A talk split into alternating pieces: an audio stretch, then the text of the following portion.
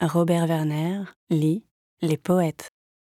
Maintenant que Paris, ses pavés et ses marbres, et sa brume et ses toits sont bien loin de mes yeux, maintenant que je suis sous les branches des arbres et que je puis songer à la beauté des cieux, maintenant que du deuil qui m'a fait l'âme obscure je sors, pâle et vainqueur, et que je sens la paix de la grande nature qui m'entre dans le cœur.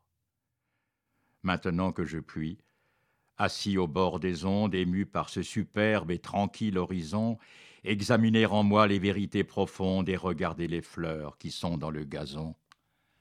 Maintenant, ô mon Dieu, que j'ai ce calme sombre de pouvoir désormais voir de mes yeux la pierre où je sais que dans l'ombre elle dort pour jamais.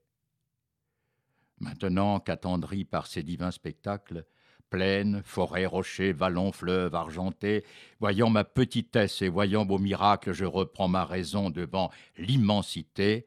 Je viens à vous, Seigneur, Père auquel il faut croire. Je vous porte apaisé les morceaux de ce cœur tout plein de votre gloire que vous avez brisé. Nous ne voyons jamais qu'un seul côté des choses. L'autre plonge en la nuit d'un mystère effrayant. L'homme subit le joug sans connaître les causes. Tout ce qu'il voit est court, inutile et fuyant. Dès qu'il possède un bien, le sort le lui retire. Rien ne lui fut donné dans ces rapides jours pour qu'il s'en puisse faire une demeure et dire C'est ici ma maison, mon champ et mes amours.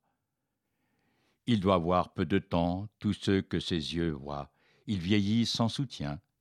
Puisque ces choses sont, c'est qu'il faut qu'elles soient. J'en conviens, j'en conviens. Le monde est sombre, Dieu. L'immuable harmonie se compose des pleurs aussi bien que des chants. L'homme n'est qu'un atome en cette ombre infinie, nuit où montent les bons, où tombent les méchants. Je sais que vous avez bien autre chose à faire que de nous plaindre tous, et qu'un enfant qui meurt, désespoir de sa mère, ne vous fait rien à vous. Je sais que le fruit tombe au vent qui le secoue, que l'oiseau perd sa plume et la fleur son parfum, que la création est une grande roue qui ne peut se mouvoir sans écraser quelqu'un.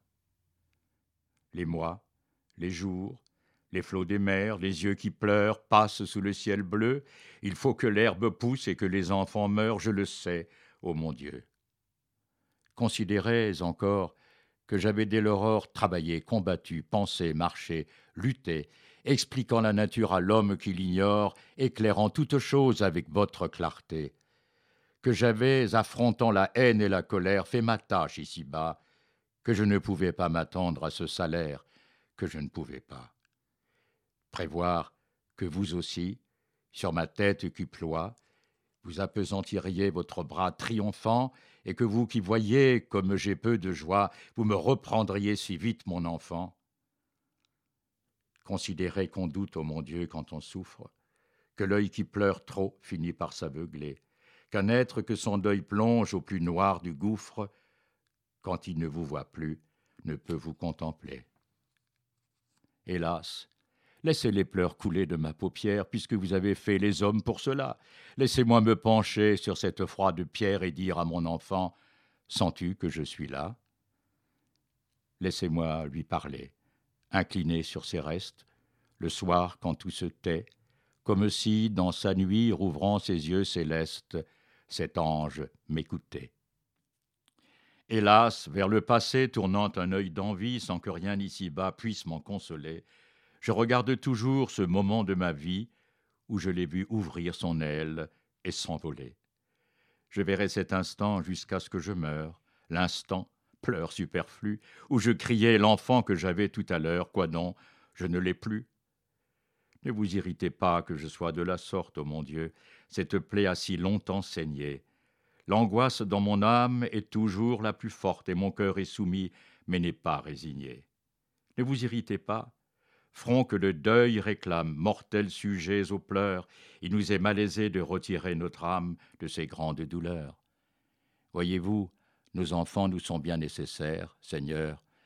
Quand on a vu dans sa vie un matin, au milieu des ennuis, des peines, des misères et de l'ombre que fait sur nous notre destin, apparaître un enfant, tête chère et sacrée, petit être joyeux, si beau, qu'on a cru voir s'ouvrir à son entrée une porte des cieux. Quand on a vu, seize ans, de cet autre soi-même, croître la grâce aimable et la douce raison, lorsqu'on a reconnu que cet enfant qu'on aime fait le jour dans notre âme et dans notre maison, que c'est la seule joie ici-bas qui persiste de tout ce qu'on rêva, considérez que c'est une chose bien triste de le voir qui s'en va. À Vilquier, Victor Hugo.